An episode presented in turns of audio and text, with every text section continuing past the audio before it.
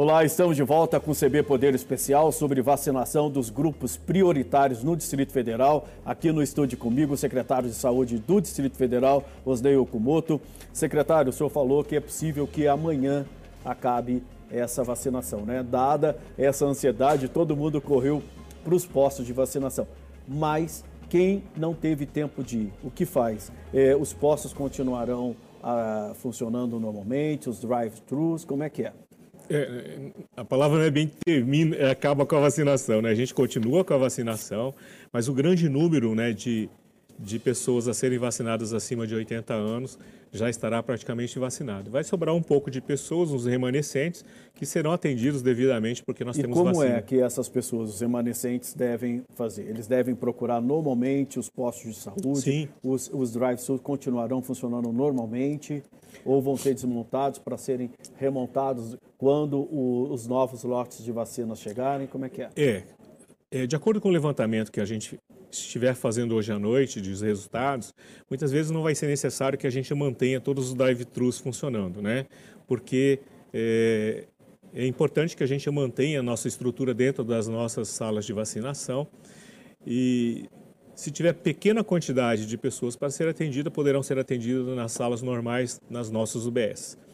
É, mas creio aí que pode ficar uma um drive-thru ainda funcionando para atender a população, mas isso tudo vai depender de hoje. Se a gente vacinar quase todos hoje, né, a gente vai poder desmobilizar algumas, alguns drive-thrus aí e retomá-los assim que uma nova faixa etária estiver sendo vacinada. Secretário, é possível, é, nessas novas etapas de vacinação, evitar as aglomerações? É isso que Porque, eu tô... ó, se é. tem uma coisa que o coronavírus gosta é de aglomeração, aglomeração. é gente grudada. É, eu tenho certeza que quando a gente mudar essa faixa etária, as pessoas vão procurar de imediato no primeiro dia.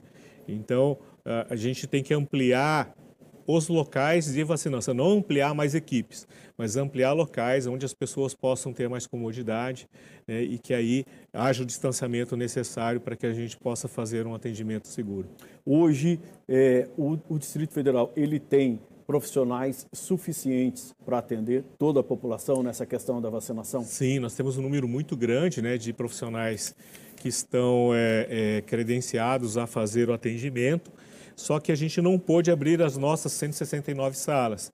Né, porque se a gente pulverizasse as vacinas, né, é, o atendimento seria muito ruim, porque ia acabar a vacina aqui, acabar a vacina ali, e o povo teria que se deslocar e muito mais. E aí teria mais. o problema da logística. Da logística, né?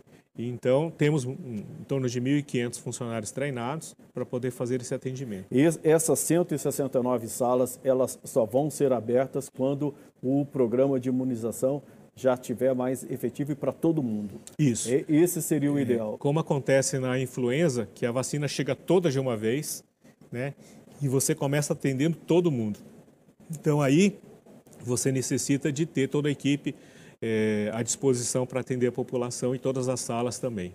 Secretário, tem uma pergunta aqui da Maria Marta Oliveira, ela é aposentada da área de saúde. Ela está querendo saber se ela pode ser voluntária para ajudar o DF nessa questão da vacinação. E se sim, como ela e outras pessoas devem fazer?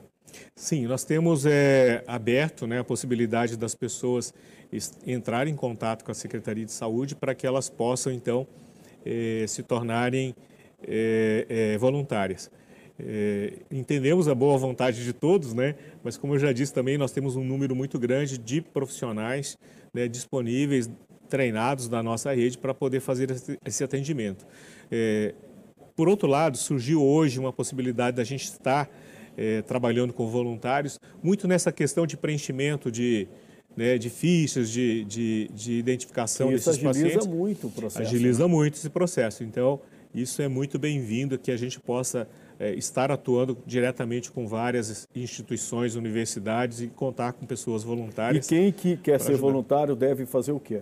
Pode vai, entrar vai haver um chamado específico para esse público? A gente vai fazer um chamado específico para esse público, né, para que, que as pessoas possam se candidatar. Secretário, como é que o senhor avalia eh, a situação das vacinas no, no Brasil?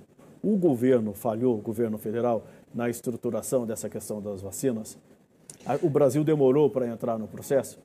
Olha, eu, o que eu entendo é assim, é, quando você vai fazer a aquisição de uma vacina, né, você necessita muito da, da, aprovação da Anvisa ou de outros institutos importantes do mundo né, que dão essa possibilidade de que a Anvisa possa segui-los também nesse caminho. É, primeiramente isso. Depois, é, precisa-se muito estar averiguando todas as documentações que vêm, porque as pesquisas clínicas dessas vacinas elas são necessárias para serem entregue e ter aí a autorização de emergência para a utilização da vacina.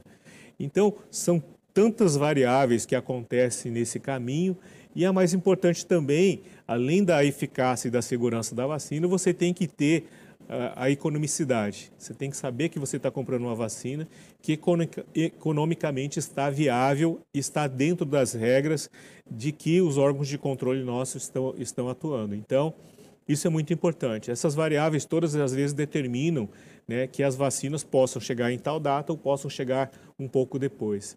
Então, eu não, não tenho conhecimento de como foram tratadas essas variáveis para que eu possa dizer alguma coisa em Sim, relação a isso. Sim, mas todas as variáveis que o senhor está ressaltando são técnicas. São técnicas. E a gente sabe que houve a variável política, inclusive de negacionismo por parte de algumas autoridades. Isso atrapalha? Olha, o senhor que é da área, é, que sabe da importância da vacina, é que, que, fica, que diz que fica contrariado quando seus amigos questionam né, é. É, se vale a pena ou não tomar vacina. É, o que todo mundo diz é que o secretário de saúde do DF ele é um secretário técnico, ele não é um secretário devidamente político, né? Mas, Mas politizar a vacina é muito ruim. É, eu preferia que não, né, que a gente tivesse né, a, a visão técnica toda ela para que a gente pudesse né, ter as vacinas disponíveis para atender a população. É, o fato de o governo federal estar tá estruturando esse plano nacional de, de imunização, ele é, é, mais efetivo do que se os estados e o Distrito Federal tivessem autonomia para comprar é, diretamente essas vacinas? Qual a diferença? É, eu acho que a grande importância que se tem é que o orçamento hoje da Secretaria de Vigilância em Saúde do Ministério da Saúde, ele abarca aí a 10 bilhões de reais de orçamento. Tá? 6 bilhões são voltados exclusivamente né, para aquisição dos imunizantes, são 19, né, é o maior que existe no mundo, distribuídos gratuitamente para a população. E agora, com o novo coronavírus, né, houve um recurso disponibilizado por parte mesmo da, do Ministério da, da Fazenda. Então, é, isso tudo envolve uma questão econômica muito grande e, logicamente, o governo federal ele tem toda essa essa prerrogativa e autoridade para poder fazer as aquisições.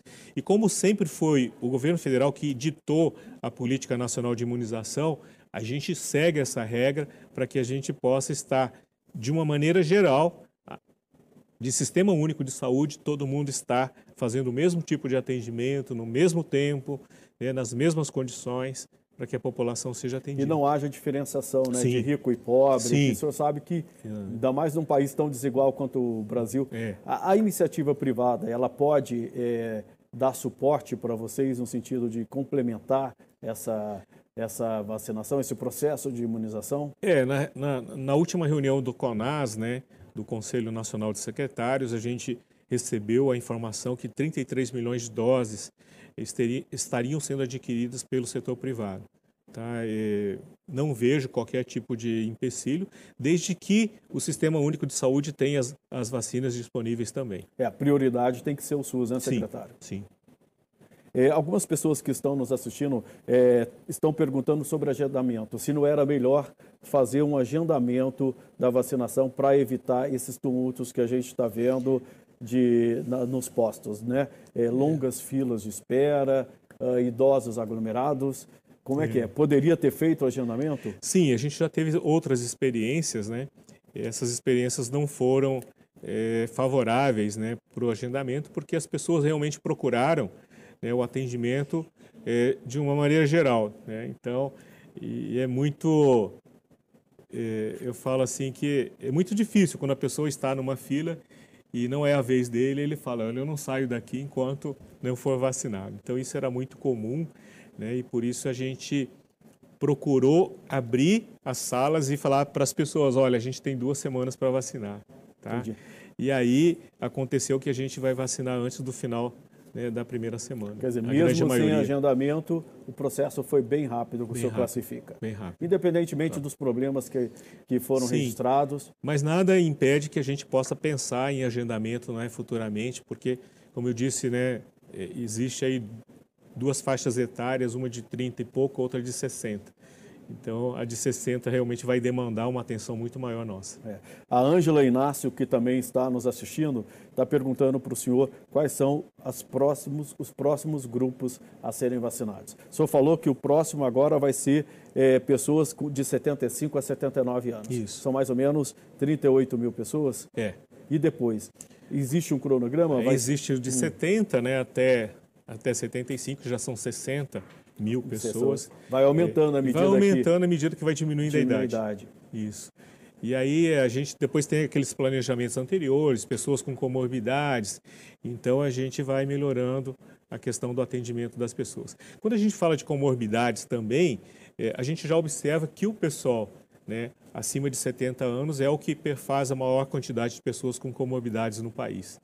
Então a gente já terá vacinado grande quantidade. Aí depois a gente tem as comorbidades do pessoal de 60, de 50, né, ou pessoas que têm doenças crônicas, que já são mais jovens, né? E todos esses serão atendidos. É, porque tem pessoas jovens com comorbidade, Tem, né? tem bastante também. E aí, nesse caso, como é que faz essas pessoas mais jovens? Elas serão atendidas nessa fase, né? Nessa fase. É, depois dos Terão 70. que ter uma receita médica, algum... As pessoas que são atendidas pelo SUS, né, a gente já tem dentro do nosso sistema a informação da comorbidade que ela apresenta. As pessoas que não são atendidas pelo Sistema Único de Saúde, né, que são atendidos no particular ou nos convênios, deverão apresentar né, um relatório médico para que a gente possa então avaliar e poder vaciná-las. Secretário, por exemplo, as pessoas de 60 anos para mais, que é um grupo grande, até quando esse pessoal é, vai ser vacinado? Já dá para fazer um planejamento? Ou tudo depende da é. chegada das vacinas. Isso mesmo. Ah, porque a gente não tem ainda nem material, né? É, vai chegando a vacina, a, a, gente vai fazendo o planejamento, né? Mas a gente já pensa sempre no outro, né? Como agora a gente já está pensando no de 75, né? Está atendendo 80, mas já está pensando em 75, porque já houve uma sinalização por parte do Ministério da chegada de mais doses aqui para o Distrito E Federal. como é que o senhor avalia hoje a situação do novo coronavírus no Distrito Federal? É, a, a, doença está sob controle, é, já há registros de novas cepas, é, vários estados estão decretando é, lockdown, por exemplo, hoje o Acre entrou em lockdown total, só serviços essenciais, não há mais UTIs disponíveis no Acre. A situação do Amazonas também é complicada, assim como no Pará. É, nós estamos numa situação é, bem favorável né, no Distrito Federal. Ontem até eu falando com o, secretário, adjunto Petros, ele falou que estava desmobilizando alguns leitos de UTI, Covid, para transformá-los em não Covid, né? para transformar para pacientes que têm outras necessidades, que nem politraumatizados, feridos né, com arma de fogo, com arma branca, é, pacientes que têm outras doenças graves e que necessitam de internação em UTI. Então, para você ver, né, onde outros lugares eles não têm leitos de UTI para Covid, né, a gente desmobilizou alguns leitos ontem para poder atender esses pacientes não Covid. Então, o Distrito Federal, muitas vezes o pessoal fala assim, olha, a gente quer trazer pacientes lá do norte né, para, para, para o Distrito Federal para atender, como já foi atendido pelo HUB, mas a gente precisa muito de utilizar esses leitos para os nossos pacientes que, que, que são não Covid, né, que são pacientes que têm essa necessidade, principalmente os politraumatizados, que até eu tive conversando com a doutora Socorro Gross lá na OPAS, e a gente fazendo uma avaliação da quantidade de pessoas que procuram as nossas UTIs em decorrência dos acidentes automobilísticos aqui no Distrito Federal. Então, nós estamos numa situação assim de transmissão, é, última sexta-feira, 0,84. Então, o confortável até 1, Sim. nós estamos com 0,84. Mas não dá para descuidar, né, secretário? Não, a gente... Inclusive, quem está vacinando acha que tomou vacina, está protegido. É, eu, eu fui vacinar. Ainda tem o prazo. Né, comecei a entrevista usando máscara. Então, né, como a gente está numa distância grande, eu posso tirar a máscara e poder falar. Mas na hora que eu for sair daqui, eu já estou de máscara novamente, lavando a mão toda hora. Estou meio viciado em utilizar álcool gel, mas e evitando aglomerações. Eu normalmente não estou em lugares aglomerados. Só para a gente encerrar o CB Poder de hoje, que recado o senhor dá para quem está querendo se vacinar?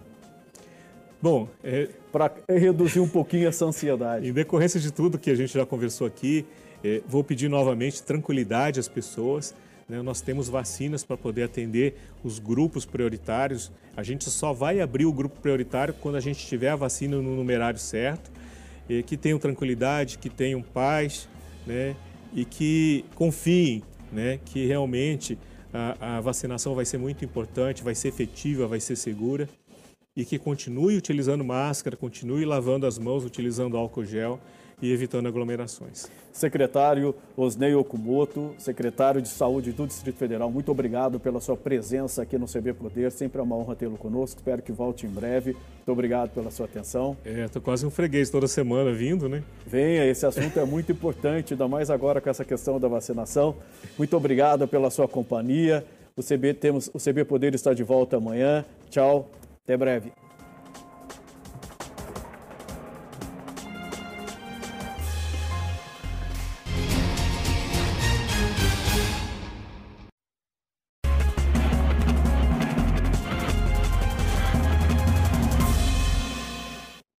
Olá, sejam todos muito bem-vindos. Estamos no ar com o CB Poder Especial sobre a repercussão das primeiras 24 horas de vacinação dos idosos no Distrito Federal. Eu sou Vicente Nunes e você tem voz ativa em nossos debates, participando das lives do Correio no Facebook, no Twitter ou no YouTube.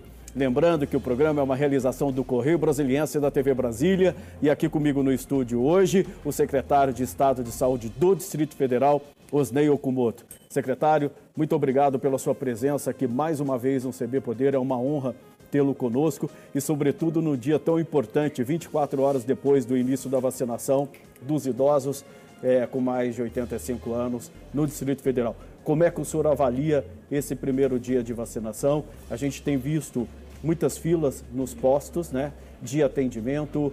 Uh, isso era esperado? O que, que vocês podem fazer para amenizar a situação? É, na verdade, é, boa tarde né, a todos os telespectadores. É, eu gostaria de dizer que é, na semana anterior eu vinha falando né, diretamente na imprensa que a gente tivesse um pouco de tranquilidade, paciência, que as pessoas não, não precisariam vir no primeiro dia.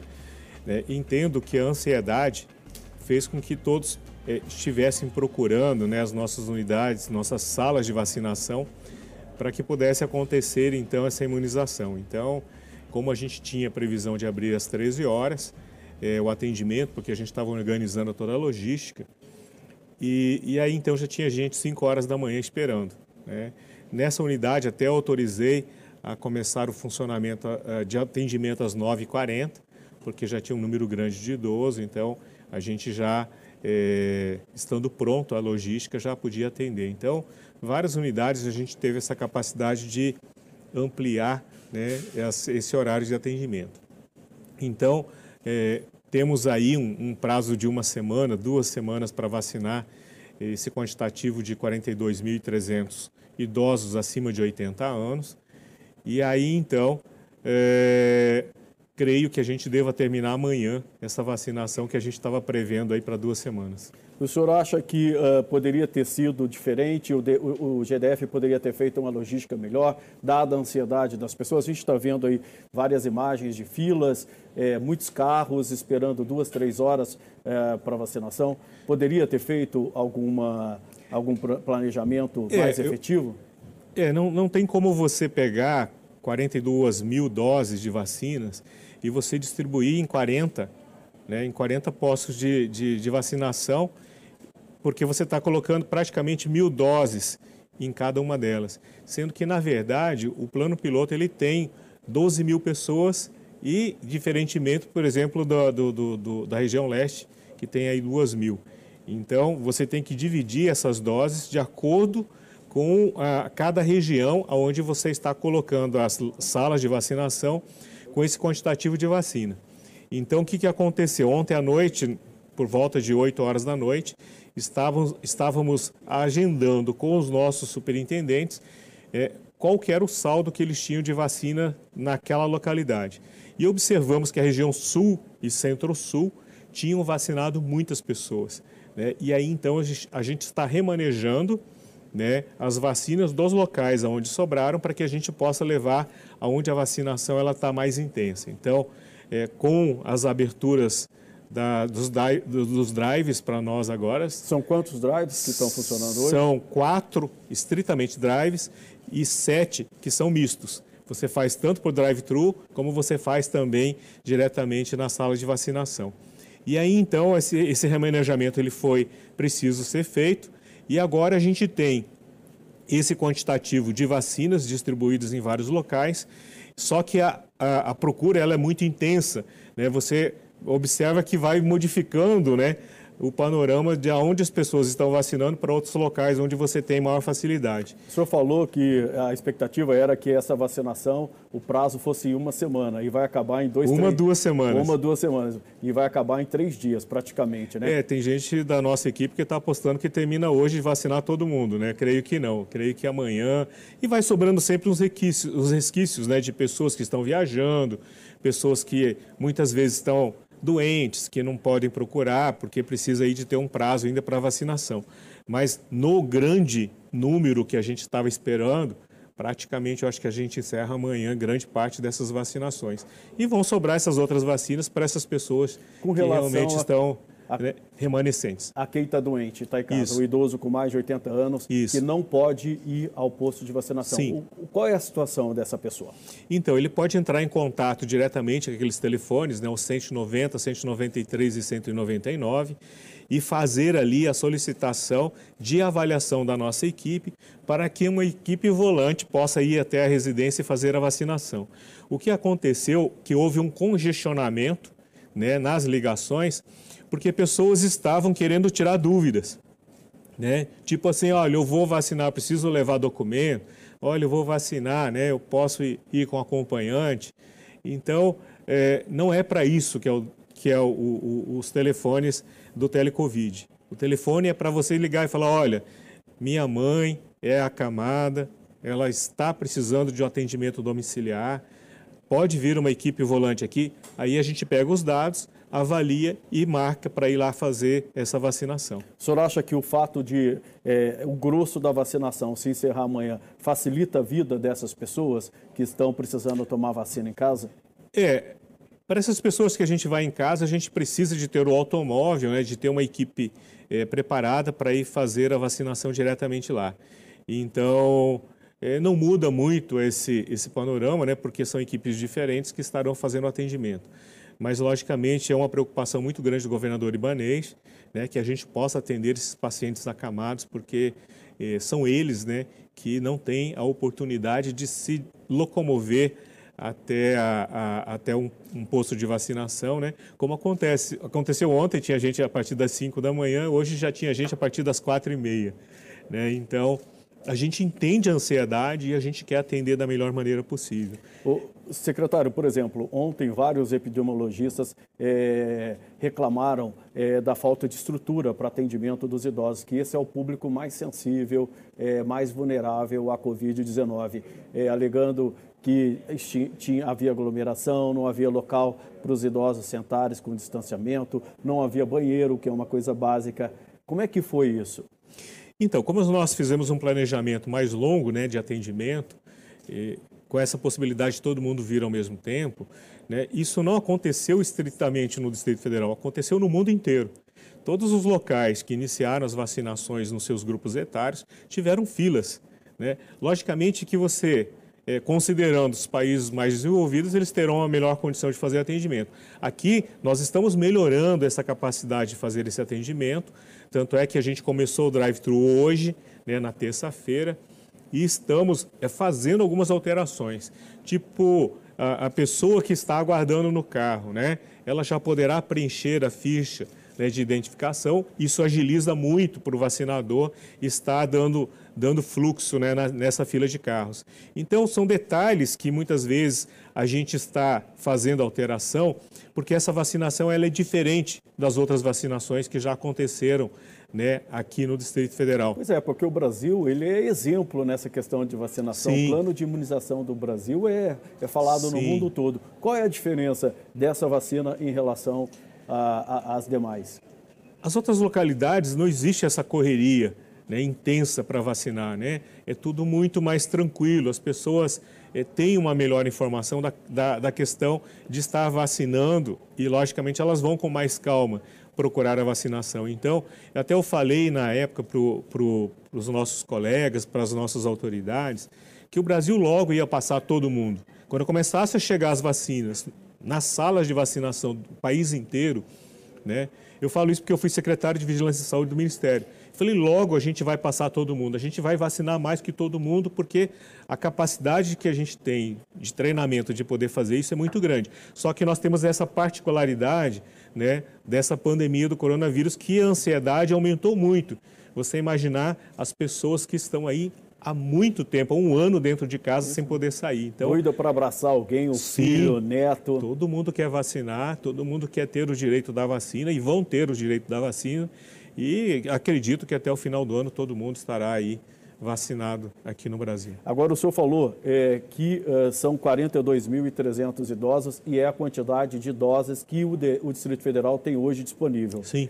É, vacinado esse público, qual é a perspectiva para os demais? É, precisa chegar mais vacina? Sim, pela previsão que o Ministério nos passou de chegada de mais 60 mil doses, né, estaremos aí abrindo já para o público acima de 75 anos, que vai, gerar vai, vai girar em torno de 30 a 35 mil é, idosos né, nessa faixa etária.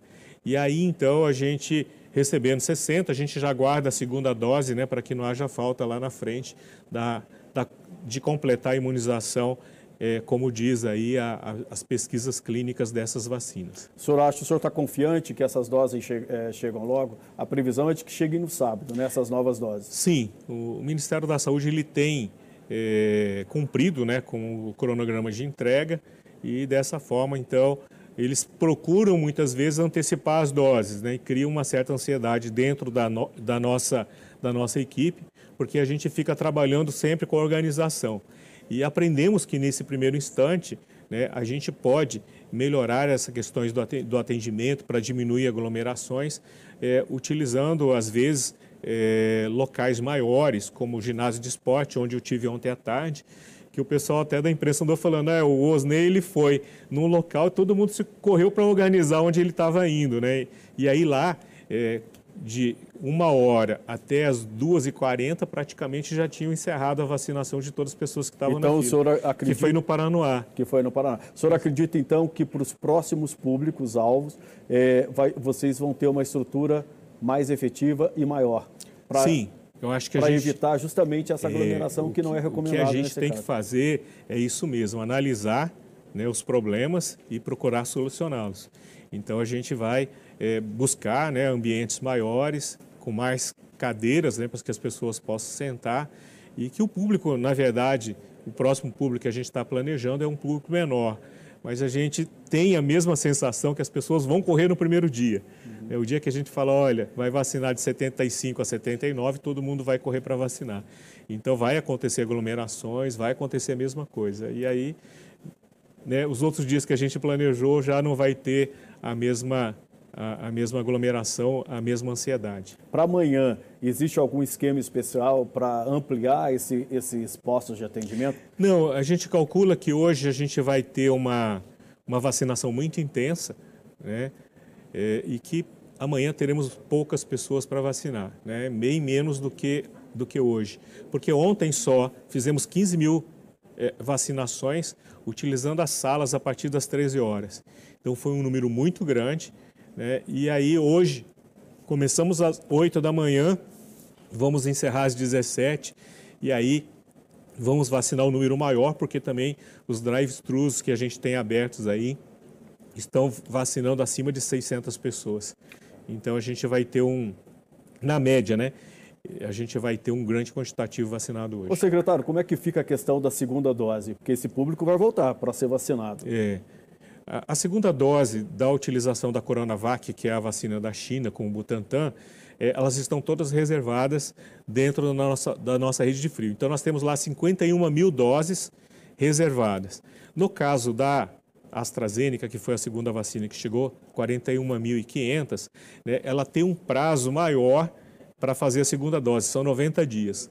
E o da China é de, de 14 a 28 dias. Então, essa outra, a gente fez a opção de vacinar todo mundo na primeira dose, porque a gente já tem a sinalização do Ministério que a gente vai receber a segunda dose para fazer nesses, nesses eh, nessas pessoas que foram vacinadas. O senhor falou é, no início do programa que a expectativa é que o Brasil, é, como um todo, vacine todo mundo até o final do ano. Mas é possível que o Distrito Federal faça isso antes. Qual é a previsão de que toda a população do Distrito Federal, ou pelo menos mais de 70% da população, esteja vacinada? É, na primeira reunião que o ministro Pazuello fez com os, os governadores, né, eu pude substituir o governador Ibanês nessa videoconferência, né, ele fez uma previsão de entrega de vacinas é, no primeiro semestre e no segundo semestre. O segundo semestre, a, a, produção vai ser muito maior mesmo, com toda certeza, porque estarão recebendo mais IFAs né, do, do, do, mercado chinês e aí então a produção vai ser grande tanto da AstraZeneca como também da Coronavac. Então, o segundo semestre será de muitas vacinas disponíveis para vacinação. Então, eu tenho certeza que a gente conseguirá e poderá até antecipar para final de outubro a vacinação total aqui no Distrito Federal. E hoje saiu uma boa notícia em relação à vacina russa, né, Sputnik, saiu um, um estudo na Lancet, que é uma das revistas mais respeitadas do mundo na área de saúde, mostrando a eficácia de 91% da Sputnik. E ela está sendo produzida aqui no Distrito Federal. É, o governador Ibanez teve né, a, a, a visita sendo realizada na, na fábrica aqui da, da União Química. Eu acompanhei e fiquei muito impressionado, muito impressionado com a produção das IFAs aqui no, no Distrito Federal. É, pude ver os equipamentos, os fluxos, né, de, como eu sou farmacêutico, eu gosto, né, é, apesar de estar trabalhando mais com hemoterapia e com transplante, mas eu gosto muito de medicamentos também, principalmente vacina. E aí eu fiquei muito encantado, assim, muito impressionado né, com tudo que eu vi e principalmente com a questão mesmo do princípio da vacina que eles estão produzindo. Então, tenho certeza que a gente vai ter sucesso também. Se a Anvisa liberar a tendência de a Sputnik prevalecer, a Sputnik V prevalecer aqui no Distrito Federal? Não, eu acho assim que o, o, o PNI, né, o Programa Nacional de Imunização, estará fazendo aquisição de todas as vacinas disponíveis né, para o Brasil. E dessa forma eles vão fazer aquisição e estarão distribuindo essas vacinas igualmente para todo o país. E, e creio que a gente estará recebendo também creio que será uma grande, uma grande opção de vacinação que a gente vai ter aqui no Distrito Federal também. Como é que o senhor avalia o desempenho do Distrito Federal nessa questão da vacinação? A gente viu os dados até ontem, o Distrito Federal era, o terceiro, era a terceira unidade da, da, da federação em termos é, percentuais de população, né? Não. E, e, vacinação. Nós éramos o primeiro. Já é o primeiro? É o primeiro. Éramos o primeiro, ficamos em segundo, né? É, o Mato Grosso do Sul tinha passado a gente. Isso, Por quê? Porque, na verdade, muitas pessoas deixaram de vacinar na quinta e na sexta-feira, esperando trocar a vacina né, de uma marca para outra. E, e, e, aí, então, muitas pessoas deixaram de vacinar. E complicou um pouquinho ontem, porque é, esse grupo prioritário, que era da saúde também, é, se acumulou ontem também com os idosos de 80 anos. Então, houve realmente uma aglomeração maior em decorrência disso. Mas é, é, voltamos a ser primeiro novamente, né? É, tanto pela, pela pesquisa que eu vi ali do consórcio, como única exclusivamente que eu vi da Folha de São Paulo, que estava dizendo com, uma outro, com outro percentual, mas nos dois o Distrito Federal está na frente. O fato, por exemplo, de ter esse desempenho melhor em relação às outras unidades da federação atrai um público de fora para cá, porque eu estou me referindo exclusivamente ao pessoal do entorno, porque os idosos Sim. do entorno, eles também estão tão ansiosos quanto os idosos do Distrito Federal é, mas, por ter vacina. Mas não, não é só do entorno, não. É, vai vir, vem gente de outros locais, de outros estados, que tem parentes aqui e no Distrito Federal. E como administrar isso, secretário? Porque não tem vacina para todo mundo. O Sistema Único de Saúde ele é universal. Né? Então, as pessoas que procurarem as nossas salas de vacinação serão atendidos né, como em qualquer outro lugar, local do país. E isso que o governador Ibanês preza sempre é, o Sistema Único de Saúde. Vocês já fizeram algum levantamento é, sobre uh, quantos, ido quantos idosos do entorno poderiam ser atendidos aqui, dada essa vinculação dessas cidades com o DF? É, é, essa é uma questão um pouco diferente das outras vacinações. Por quê? Porque o público idoso, muitas vezes, ele já é aposentado e ele fica mais na residência dele. Né? Diferentemente das outras vacinações, onde o grande é, a, a, o entorno, você tem um milhão de pessoas do entorno que trabalham no Distrito Federal. Então, essas pessoas já vêm trabalhar e já fazem a vacinação. O idoso, como ele fica lá, ele tem que tra ser trazido né, pela, pelos familiares até aqui. E isso acontece realmente, mas não num número tão grande como a gente esperava anteriormente. É, vocês registraram algum caso de idoso que se recusou a vacinar? Porque a gente viu, por exemplo, em casas de asilos, hum. em alguns locais aqui mesmo no Brasil e no mundo. No Rio de Janeiro, por exemplo, no asilo do Recreio dos Bandeirantes, um casal de idosos não quis ser vacinado. Aqui houve esse registro Olha, também? não tem, não tem relatos não Porque ainda pessoas... tem muita é, é, é, fake news sobre vacina, né, secretário? É, eu sofri muito quando fui secretário do, do Ministério, né, em, em 2018, que as fake news estavam muito mais ativas naquele período lá. Aí a gente até conversou com o Ministério da Comunicação e a gente alterou né, o envio de, de mensagem pelo WhatsApp. Hoje a gente consegue fazer para cinco pessoas só. Antigamente ele era aberto. Né? Então isso diminuiu um pouco essa questão das fake news no Brasil. E, e, e, e o movimento antivacina caiu. É, mas ainda tem é, tenho amigos que falam, que me mandam mensagem, né? Falando mal de vacina e eu fico muito irritado com isso. Porque... E assustado, né? Eu não me assusto, né? Porque eu tenho certeza que as vacinas elas são eficazes e são seguras. Não, assustado pela pessoa acreditar ah, que as vacinas não são eficazes. Fico é contrariado, a palavra é. certa é contrariado, né? Secretário, eu vou pedir gente. licença para o senhor um minutinho. A gente vai fazer um breve intervalo. O CB Poder volta em um minutinho. O CB Poder que recebe hoje o secretário de Saúde, Osnei Okumoto. É, mande suas perguntas nas nossas lives. Até já, eu aguardo você.